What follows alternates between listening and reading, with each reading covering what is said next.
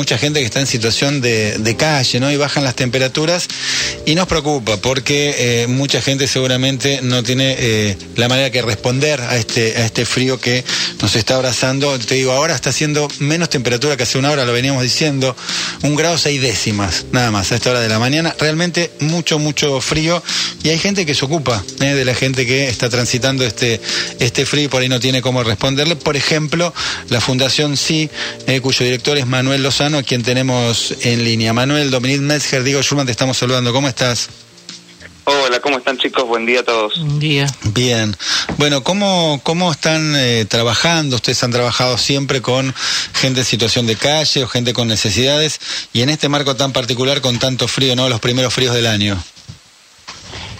Nuestro trabajo con las recorridas es eh, diario, digamos, de, de, todos los días. Lo que lo que sucede en, en las épocas de que, baja tanto la temperatura y donde obviamente el riesgo es mayor, eh, se intensifica un poco la, la, parte de asistencia, ¿no? Eh, porque se suma el abrigo, se suman la frazada, estamos como un poco más atentos a lo que a lo que entregamos. Nosotros siempre eh, ponemos el foco en el, en el acompañamiento porque las recorridas son todo el año independientemente de la, de la temperatura, pero en esta época eh, prestamos digamos mayor atención a, a lo que se entrega fundamentalmente para nada, apaciguar un poco lo que lo que implica no obviamente con las temperaturas que recién mencionaban eh, estar la intemperie. La verdad que es, es bastante jodido y bueno a, año tras año siempre sucede eh, que empiezan a ocurrir algunos fallecimientos por hipotermia que es lo que obviamente se, se intenta evitar no eh, Manu, buen día. Hay mucha gente cuenta que eh, el, que está en situación de calle eh, más están los paradores, pero que cuesta eh, a veces convencerlos de ir a un parador porque no no quieren, porque tienen sus cosas, sus pertenencias. ¿Cómo cómo trabajan esa parte? ¿Qué, qué se les puede, qué se les ofrece intermedio? Y si es así, ¿no? Que por ahí prefieren quedarse en la calle. Bueno, tiene que ver un poco con, con las reglas. Eh, en, en la calle hay unas reglas, en el parador hay otras reglas, y quien hace ya muchos años que está en calle le resulta difícil como a, aceptar o adecuarse a otras reglas, ¿no? Eh, tiene que ver con eso, la verdad es que quienes están en calle, que el, el, en, si, si tuviéramos que pensar qué tienen en común todas las personas que están, tiene que ver con una historia eh, de mucho dolor, están muy golpeados y entonces eh, to, todo lo que tiene que ver con, con, adecuarse a otra cosa, con genera miedo, eh, no es a lo que, sobre todo por ahí quien está en calle hace 10, 20, 30 años, ¿no? Que ya eh, se olvidó, por decirlo de alguna forma, o ya perdió el, las reglas con, con las que por ahí uno se maneja en su casa o uno entonces es algo completamente nuevo. Y, y a su vez el ir a parador es, es pasar a, o sea muchos están muchos están ranchadas de tres o cuatro personas pero pero la mayoría está solo. Entonces eh, ir a un parador es convivir con dependiendo qué parador convivir con 30 40 100 personas con todo lo que se implica. Y eso hace que muchas veces haya gente que, que decida no ir eh, por ahí estamos cometiendo una injusticia, ¿no? De acordarnos cuando viene el frío y la gente está en situación de calle todo, todo el año. Y yo sé que ustedes laburan todo el año, ¿no? Como bien decías eh, eh, recién. ¿Cuántos voluntarios son en la Fundación Sí y si alcanza para eh, responder un poco a la demanda, a las necesidades que hay en la calle? Mira, el, el número en total eh, ronda los 3.000 voluntarios en todo el país, en todos los proyectos.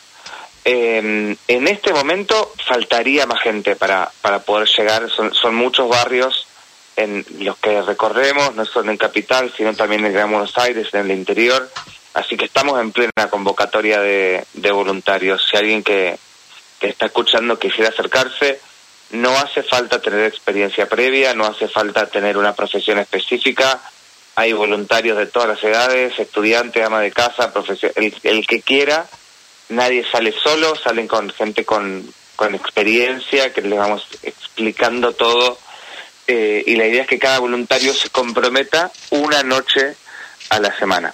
Así que aquel que tenga ganas, la verdad que hace mucha falta porque cuanto más voluntarios somos, a, más barrios y a más personas podemos llegar, ¿no? Claro. Manu, eh, más o menos ustedes tienen algún relevamiento, van siguiendo qué, cantidad de gente hay en la calle, lo, lo, lo lo notan, si es más, es más, es menos. Mira, hubo en, a partir de la pandemia hubo un incremento, eh, hubo un aumento y también lo que sucedió eh, es que hubo eh, movilización dentro de la calle, digamos, para, para que los oyente entienda, como si yo les dijera una mudanza. hubo barrios, barrios donde antes había mayor cantidad de gente, que hoy hay menos, y otra donde había menos y ahora hay más. Fundamentalmente en, el momento del, del, cierre fuerte de cosas, donde empezaron a, trasladarse, donde estaban, había supermercados, que como el esencial estaba abierto, eh, microcentro, por ejemplo, al, al perder gente que, que circulaba ahí, que siempre fue la zona donde mayor cantidad había, eh, la gente empezó a ir para otros lados, porque obviamente eh, muchos viven de, de pedir, de lo que el vecino se acerca, entonces al no haber nadie, no tenían, no, no, podían seguir estando ahí. Eso hizo que realmente hubiera una movilización importante. Y en los últimos años también se ha dado algo que es que los más jóvenes que están en calle circulan más. El, el más grande generalmente tiene un lugar fijo donde se queda. Entonces, eh, que de hecho son los más fáciles de acompañar porque uno sabe exactamente dónde los encuentra toda la noche. Los que los que todas las noches duermen en un lugar diferente es mucho más difícil el trabajo de y, y hacer un seguimiento porque no sabemos dónde lo vamos a encontrar. Por ahí hoy dormido en Caballito, mañana en Recoleta y pasado en San Telmo. Entonces ese seguimiento es mucho más complejo. Eh, Manu, em, en el marco de la pandemia, vos recién mencionabas la pandemia, eh, bueno, mucha gente fue afectada, empresas y demás. Yo no sé, creo recordar que vos me habías dicho el año pasado en una entrevista televisiva de que habían disminuido las, las donaciones, ¿no? Con las cuales ustedes también se las arreglan para, para responder a las necesidades de, de la gente. ¿Cómo viene el tema donaciones ahora? ¿Han recuperado? Eh, ¿Está mejor esa situación? ¿Pueden responder a todo? La fundación es parte del país, entonces un poco todo lo que lo que va sucediendo, obviamente lo lo sentimos, obviamente la, la demanda a partir de la crisis de la inflación, de todo lo que sucedió y sucede, obviamente la, la demanda crece eh, y nosotros gran parte de, de las donaciones que recibimos por ahí son eh, algunas empresas y particulares que ganan por ahí 50, 100 pesos, 200 pesos por mes y que a muchos se les ha complicado y han, y han dejado donar. La realidad es que hubo, mucha gente que se bajó, sí es real, hubo otra gente que se sumó también, eh, pero bueno, es como el, el desafío de, de, todos los meses, ¿no? Eh, y no, no solo en, en, las donaciones, sino en esto que, que, decía de, de los voluntarios, y que quizás hasta les resuena a los que estén escuchando, antes por ahí quien tenía un trabajo, ahora tiene un trabajo y una changuita, o dos trabajos para poder llegar a fin de mes. Eh, entonces eso hace que también la gente tenga menos tiempo. Y, y obviamente ahí se, se, al tener menos tiempo se complica por ahí qué tiempo dedicarle al, al voluntariado. Por eso estamos convocando todo el tiempo para que el que tenga ganas se, se anime a, a sumarse. Pero la verdad que a pesar de eso, acá estamos. Así que sí, se, se, ha reducido un poco, pero, pero con mucho trabajo y muchas ganas de seguir adelante. Sí, eso siempre se nota. Manu, ¿qué, mm, qué, mirada crees que tenemos en general como, como sociedad con, con la persona que está eh, en la calle? ¿Somos, ¿Somos atentos, nos conectamos, no? dependen solamente a veces de, de, de gente como ustedes que, que se ocupa Mira, hay, hay un montón de vecinos que, que se acercan a, a las personas que están ahí en su barrio o en su cuadra. Creo que creo que ha ido cambiando un poco eso.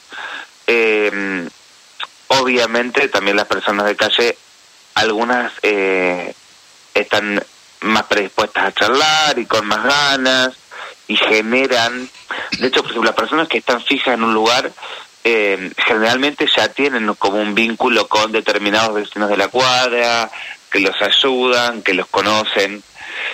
Un poco ese vínculo es el que nosotros, eh, es como lo que nos sirve a nosotros para poder trabajar, ¿no? Porque a partir de ese vínculo vamos conociendo a la persona, entendiendo qué es lo que realmente necesita y de ahí ver, bueno, si tiene que intervenir para hacer un tratamiento de adicciones, si hay que pensar en una inserción laboral, si hay algún problema de salud, si hay que, no sé, gestionar el DNI o gestionar una jubilación.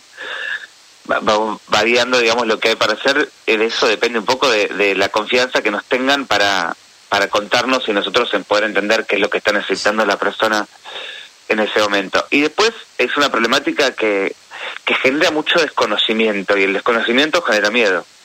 Entonces, obviamente, hay mucha gente que eh, por ahí es más reticente, que se cruza la vereda enfrente.